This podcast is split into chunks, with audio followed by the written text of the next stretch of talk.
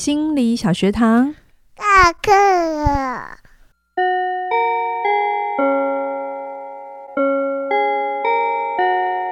每周五我们一起探索心理学的小知识。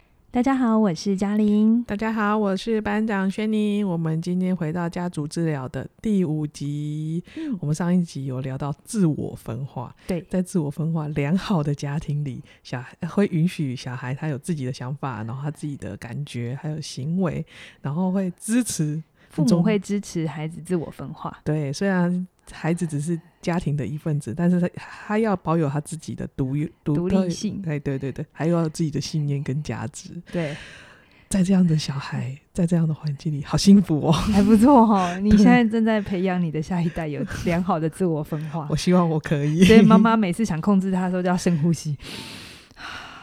要学会让它分化出去。对，好，好，那我们今天这一集要来聊什么啊？嘉玲老师。嗯，呃，上次我有想过说，哎、欸，其实还是有一点抽象。嗯，那我就来讲几个故事，让大家知道，如果分化不完全的话，我们会遇到什么样的状况？哈，嗯，那我今天一样要从那本书叫做。呃，成修复关系，成为更好的自己里面的一个例子哈。这个例子叫做品轩哈，我们的女主角叫品轩，她其实蛮常见的。我等下会讲她的家庭故事，那她就是所谓的变成了妈妈的情绪配偶。嗯，哈，情绪配偶意思就是。妈妈本来的真正的配偶应该是爸爸，对。可是因为种种的原因，变成了妈妈没有这样一个情感的出口，然后变成去连接孩子，嗯、去当他的那个亲密的需求的时候，其实就会遇到一些状况。嗯，那品轩的故事是这样子的：他的妈妈在十八岁的时候怀了他，嗯，但他的爸爸那个时候是在服兵役，嗯，哦、那个年代好像十八岁如果没念书就要去当兵了，哈、嗯，对。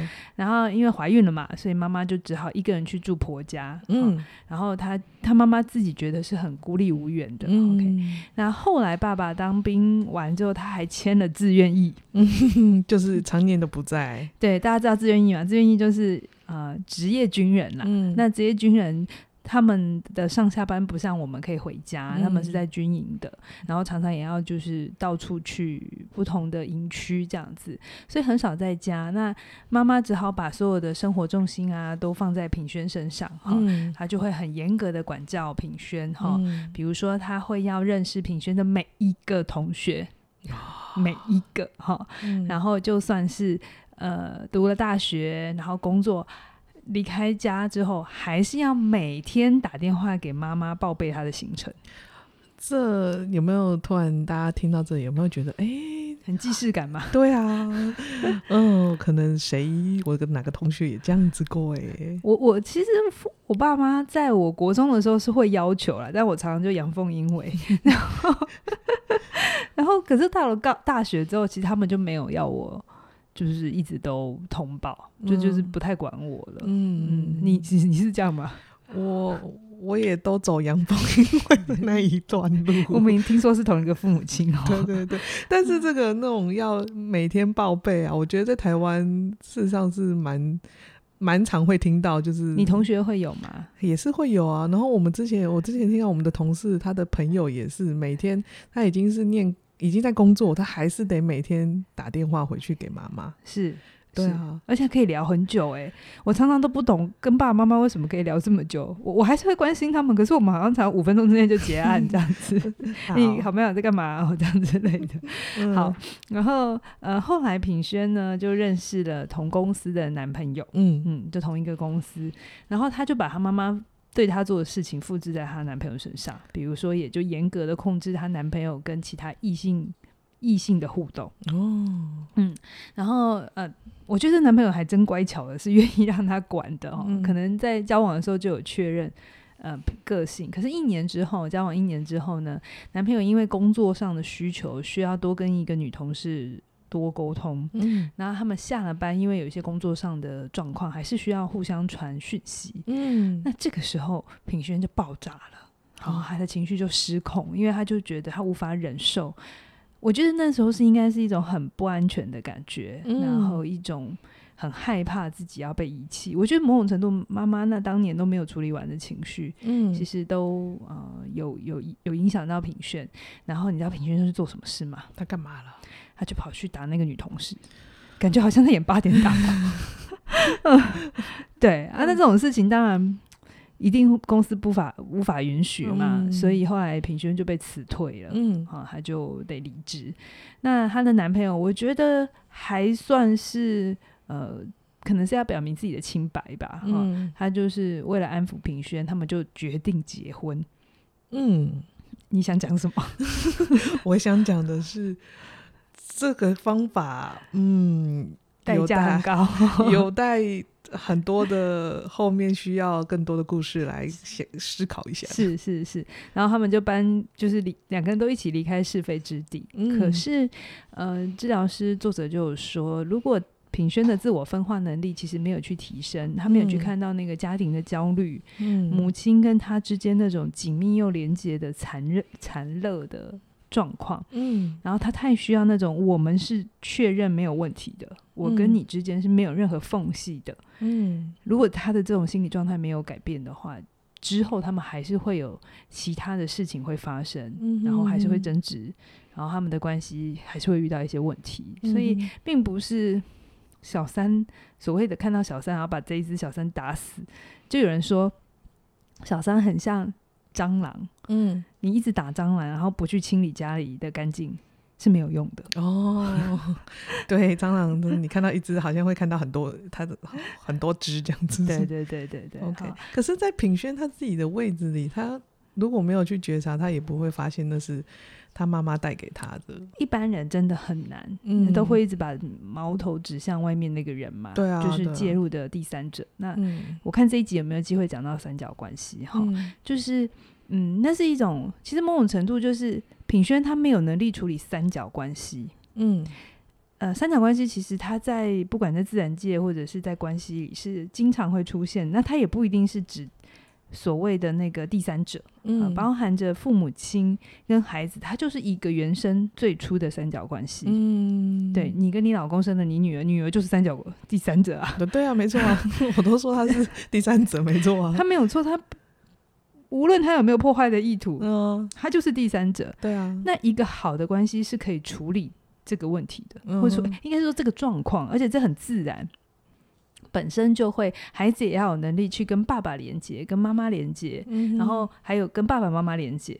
好、哦，哦、那妈妈也有能力是去呃经营夫夫妻关系的同时，然后他跟呃亲子关系的这个单向连接，就是网络图是很很错综复杂的。嗯、然后我们需要有足够的心理空间去包容第三，就是第三者进来离开，嗯、然后那是有弹性的。嗯、哼可是一个。比较有状况的关系，就会两个人太紧密，哦，或者两个人太疏离，嗯，啊，那个关系是没有弹性的，要不就容不下别人，要不然就是都不在乎彼此，嗯，那这都不是呃健康的状况。OK，好，所以刚刚我们讲了很多，呃，比较不是那么好的自我分化可能会有的状况。那接下来呢，波文其实有把我们的自我自我分化大概分了四级，OK。大概啦，哈，那大家可以想一想，你自己可能处在哪一个阶段？嗯、我们当然希望越高越好，可是我也必须承认，自我分化这条路它是没有终点的。嗯，它会，你现在觉得自己还不错，可是可能遇到了一些事情，你才发现原来你还这么在乎。嗯，原来你还是会很纠结。嗯，原来你还是会放不下。嗯、哦，那都是一个。很好的入口，让我们去看看我们的分化程度到哪里。嗯，好，那他呃，波文说的第一级就是最低度的开发哈，大概就是零分到二十五分。呃，这样的人他在原生家庭的时候，他长期是活在活在情绪压力之下的。嗯，哦，很有可能就像品轩，他其实妈妈给了他非常多的情绪压力，嗯，包含控制。对。呃，可能都会需要品轩是好的，可能他在婆家是很孤单的，嗯，那他都把这些情绪转到女儿身上，嗯，但是母亲并不知道自己在干什么，哈、嗯哦，然后，所以像这种情呃分化程度比较低的人呢，他的思想、他的很多的感受、想法都会放在怎么样维持关系，嗯、哦，然后没有办法呃积极的去寻找自己，因为因为不允许啊，就像品轩他。他不能去做他自己啊，嗯、他必须符合妈妈的要求。对，那于是他就会变成很在乎别人的眼光，嗯，然后他的情绪反应是非非常原始的，暴怒、生气、难过、恐惧，就是比较大块的情绪。嗯，好，他没有办法做自我调节或所谓情绪调节。一个成熟的人，其实他是可以有情绪的。嗯，可是并不是说哦，你有情绪就让他出来。成熟的人是你可以感受得到你的情绪，可是同时你还辨识你的情绪。嗯，然后透过辨识之后呢，你可以去调节它。嗯哼，调节的做法很多，包含跟自己对话，或者是暂时性的转移一下。呃，注意力去做一些可能你会觉得有帮助的事情，你去洗个澡啊，嗯，或者去跑个步啊，这都算是情绪调节，不是忽略它，而是只是去明白我现在情绪很高，我需要让它先 calm down 下来，嗯，好，好，那分化程度很低的人，他的心思都会放在所有让他不开心的事情上面。这样子好辛苦哦。对啊，可是你会发现这种人还不少呢，真的呢。哦，而且跟别人发生冲突的时候，他会分不清楚什么是事实，什么叫观点。哦，上次有讲嘛？对对对，事实是什么？事实就是具体的这件事情具体发生的状态。嗯，比如说今天我们录音的时候是二十度，嗯，好，气温二十度，这是事实。嗯，但是二十度到底是冷还是热，就是观点。但是取决于我自己个人的感受。对对对对对对。嗯、但二十度这件事情是客观的。嗯。但是二十度是冷还是热还是凉？嗯、每个人就不太一样。对、哦。对。那像我对我就会觉得二十度有点有点冷。嗯。对。好，那呃，因为他会分不清楚事实跟观点，所以上次有讲，他会把很多东西都混在一起。嗯。他就很容易会有冲动的反应哈，要不就是如果跟别人有一些摩擦，他又不是冲回呛回去。嗯。就是采取对抗的姿态，要不就是讨好或忍耐，嗯，哦，就比较两极。然后呃，整个人他的情绪是，他他是比较受到情绪主宰的，嗯，然后比较缺乏安全感，所以很容易如果谈感情，他也像个游牧民族，哈，就是就像我好好在一起讲的，你如果不懂爱自己，就跟谁在一起都是流浪，嗯、就是这种这个这个状况，哈。嗯好的，这是最低度哈。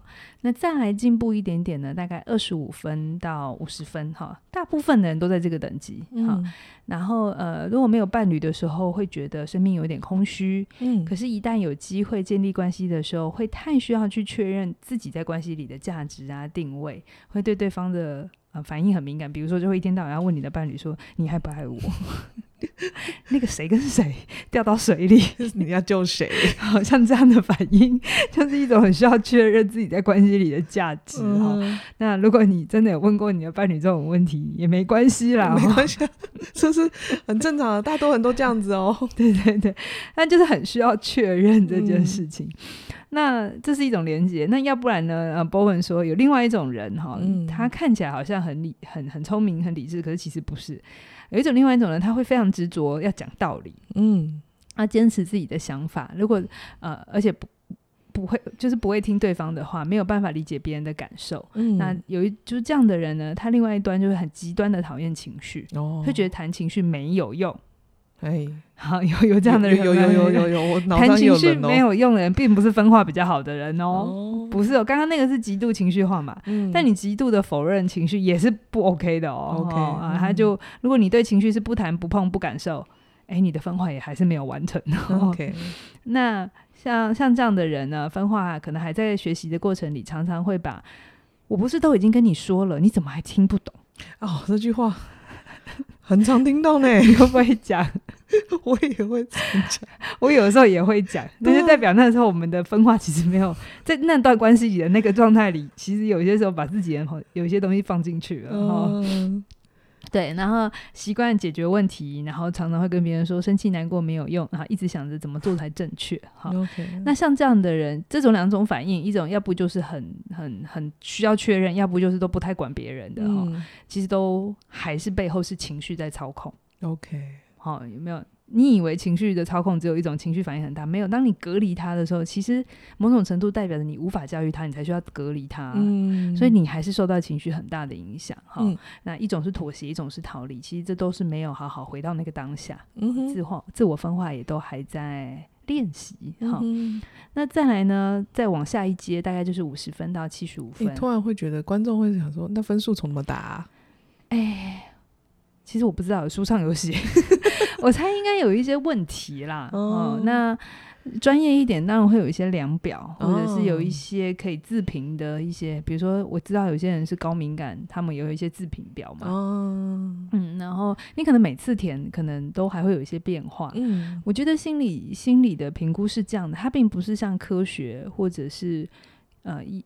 健康检查一样，它有一个数字在那里，嗯、然后你血小板有几克这样子，嗯、然后容容积多少这样子，它并不是一个这么固定的数字。嗯、那它也会因为着你的各种状态，如果你你最近处在一个不错的关系，然后这个对象给你比较大的安全感，嗯、也许你的自我分化会好一点，哦、你会比较分得出来，呃，什么议题是自己，什么是别人。嗯、可是如果你最近在交手的对象是比较。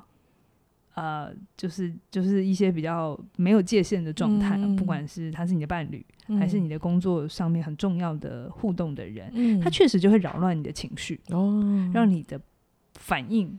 也会有一些变化，嗯，好，就可能没有办法那么的清晰，好，所以人他就是一个活着的东西嘛，所以我也不会觉得说你现在还不行，以后会你就以后就不行了，嗯，我们就是慢慢成长，OK。那好处就是，如果你的分数高一点的时候啊，嗯，你遇到一个比较不 OK 的人，你还有很多分数可以扣嘛。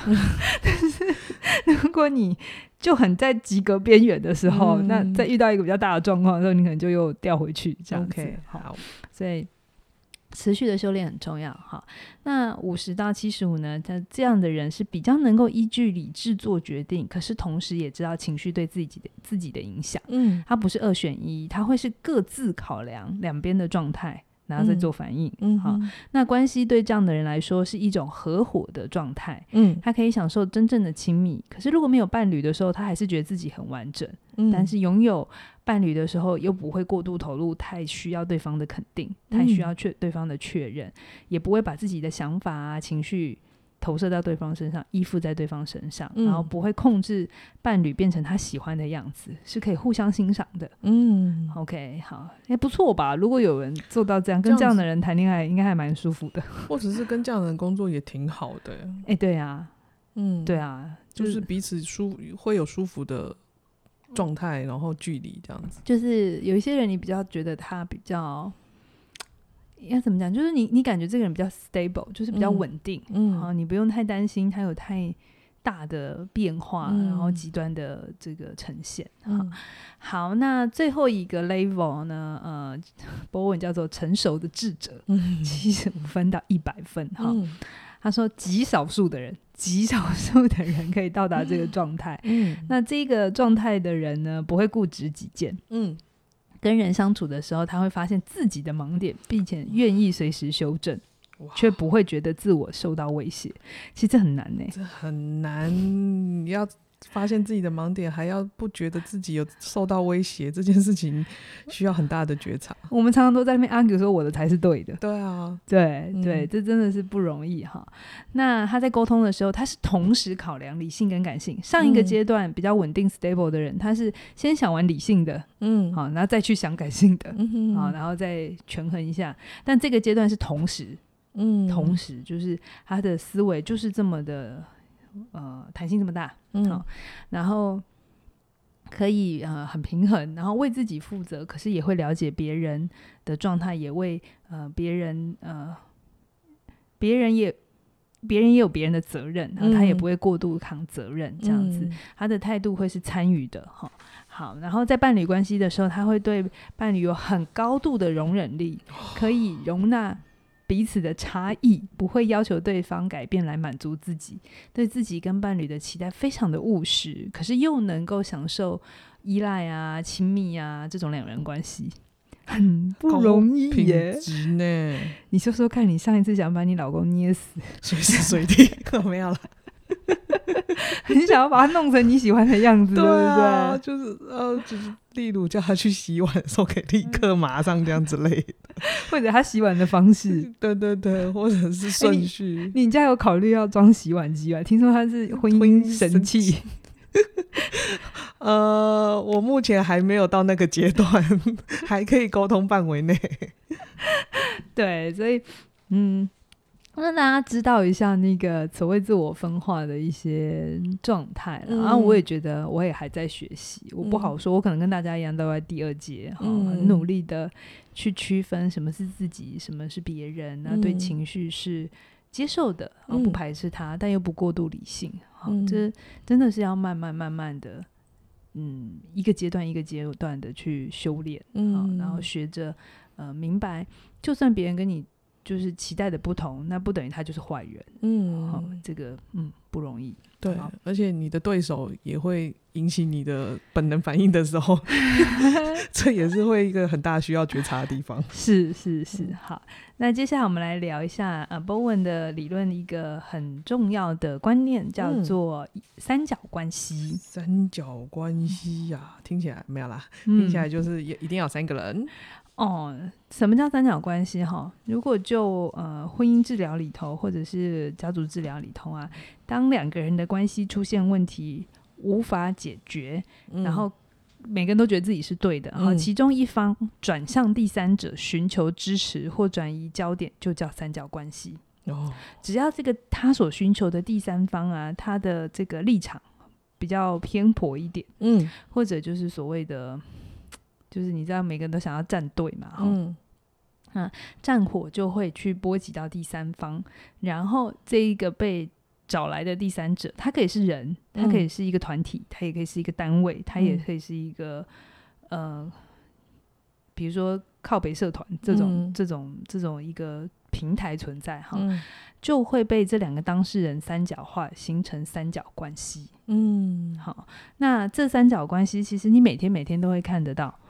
呃，它不全是坏的，我等一下会讲。可是大部分的时候，嗯、当特别是我们要跟前面自我分化扣在一起，嗯、一起一起看哦。如果你找的这个对象自我分化也没有很完全的话，嗯、那是不是他也是用情绪对在反应？对，那就很容易。你一定有看过，就是公说公有理，婆说婆有理，然后再去找那个第三者之后，就变公亲变事主。有呢。对，不是常常会有在靠北团上面，就是一直骂骂骂骂骂，结果网网网友的反应也变成一个对。然后这个时候，嗯、其实我们所有在针对这件事情发表评论的人，我们就被卷进三角关系里了。哦，我们的各种战队啊，各种所谓的、嗯、呃，我的支持什么，不支持什么，嗯、其实某种程度呃都有这个被卷进去的风险。嗯，我这边讲一个故事好了哦。那这个故事叫做怡君的故事，哈，嗯，这故事我其实很想讲，原因是因为我觉得台湾好多好多家庭都是这个问题，哈、嗯。那我也希望大家听之后有一点有一点敏感度，知道这其实是很需要觉察的，它并不是常态，然后就没事，哈。嗯，这个怡君呢，她是家里的长女，然后她在大学的时候认识她先生，那她先生是她家里的老幺。嗯，他们两个的互动本来很好，在婚前哈，嗯、因为怡君就很像一个大姐，嗯，照顾先生，那先生也很享受这件事情，因为这是他最舒服的状态嘛。嗯、可是当他们生了小孩之后，情况就变了哦。嗯、呃，怡君因为很焦虑嘛，第一次当妈妈，嗯、所以就会很战战兢兢的，就是觉得儿子要怎么照顾。然后妈妈们通常都有一套自己的标准，自己的流程，所以他先生怎么做？通常都会被骂啊！你们闺蜜在一起会一起讨论这个问题吗？我会，怎么不会呢？那你们要小心一下哦，你们的家庭问题可能正在酝酿当中。好，那你看那个模模式就这样嘛。我期待你，但你做不好，然后我我又要骂你，然后你你不开心，我也生气。对啊。那最后我就会干嘛？就出去外面找那个抱怨，继续找找别人抱怨啊。对。那除此之外，如果是妈妈她在家里，她会有什么行为？就是我如果找老公，老公每次都会让我生气，那我就不找他啦。对，就是这样子。所以怡君他就把所有的事情包下来，嗯，然后不期待就会怎样，不受伤。对对。那呃，可是这样子他会更累啊，对不对？而且他心中会有更多的怨恨。哦，一定怨报。哦，这真的是很常在治疗室里听到的故事，超级多。就是生完小孩的家庭，真的会，你会有一个很。莫名黑暗的过渡期，这就是为什么要开帮以白上那个开课，你知道吗？我真心觉得这真的是需要好好把它讲清楚的。嗯、然后，然后他就更累嘛，对不对？好，嗯、那他因为孩子自己生的嘛，而且自己的小孩，虽然很多时候累，但你就会觉得，他算了，他。算了，长得可爱就心甘情愿。队友队友没有办法变成神队友，变成猪队友的时候，我自己来想办法这样子。那、呃、可是因为他很累啊，一个人把事情扛起来，嗯、然后他就更没有办法照顾先生了，嗯，对不对？他就就是没没有心力来。可是我说他们婚前为什么互动是顺利的？因为他都一直在照顾他先生、啊，是。所以他现在会有什么反应？你为什么不照顾我了？是好，嗯、其实他现在在说的是一个，我感觉被冷落了。嗯，好，就是就是先生就把那种嗯失衡的感觉跟太太讲哈、嗯，然后这个时候怡君的反应就会是我猜应该是很多妈妈的反应，就是我已经这么累了，小孩又不是我一个人的，你不帮忙就算，你到底在抱怨什么？没错，哎，我也讲过，哎，我自己自罚，我也讲过一样的话、哦。好，可是其实这就是。两个人一直没有办法连线的原因，因为你先生并不是不帮忙，嗯，他跟你抱怨也不是觉得是你的错，他其实在讲他的感受，对、嗯。但当你自我分化不完全的时候，你会把它听起来像是指责，对对对对对对，你好像在怪我是怎样呢？对对，那个当然我们表达能力都有待加强，了、我相信也许他没有那个意思，但他使用出来的语言真的会有点带刺这样子哈、嗯，所以我觉得真的不是谁的问题，而是。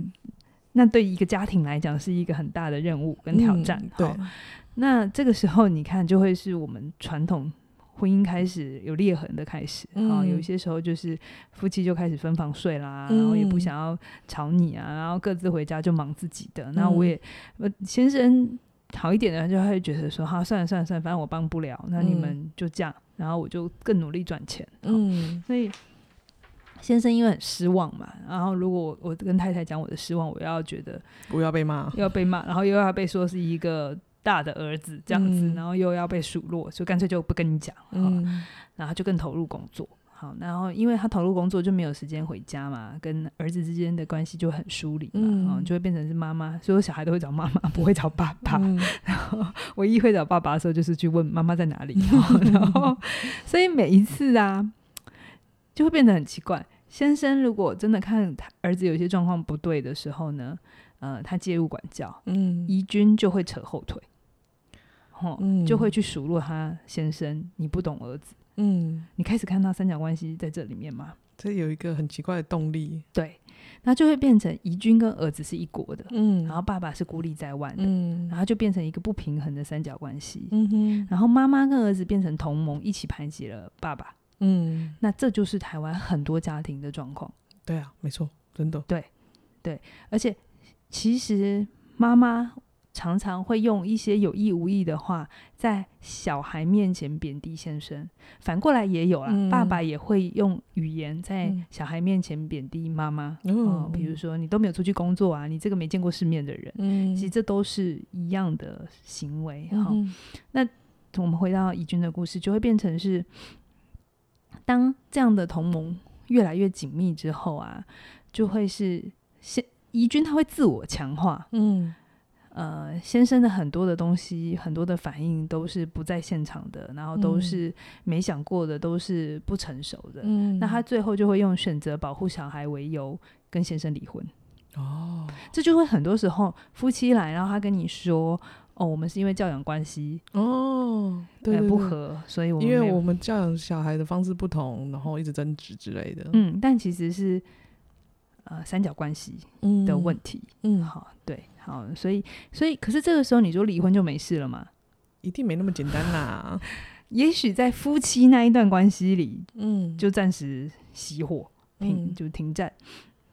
可是家庭问题没有解决。嗯，如果怡君他没有去意识到他对孩子的控制，还有他自以为这样才叫好的，嗯，还有那个紧密的程度，哈、嗯，哎、欸，当然还有包含小孩的个性了，哈、嗯，就会变成呃，如果这个孩子又是一个比较黏妈妈的、嗯，那就会变成这个孩子很难长出自我的独独立的自我，他的自我分化就又会不完全，嗯、然后就我们又回到上一题，从、嗯、看是第几分开始这样子。嗯对，那这就是一个很常见的状况。嗯哼，嗯，在台湾，我觉得或多或少，可能这些故事你都会觉得很熟悉，然后觉得好像或许你正你家也正在上演，曾经上演过。嗯，因为一个孩子的出生对于一个家庭来讲，它就是一个巨大的变化。是是是，对，所以其实新婚新婚夫妻或者新手爸妈是一个真的很需要帮忙的嗯群族群。好、嗯，那我们都没有经验过，然后就被送进去结婚生小孩，嗯、然后用。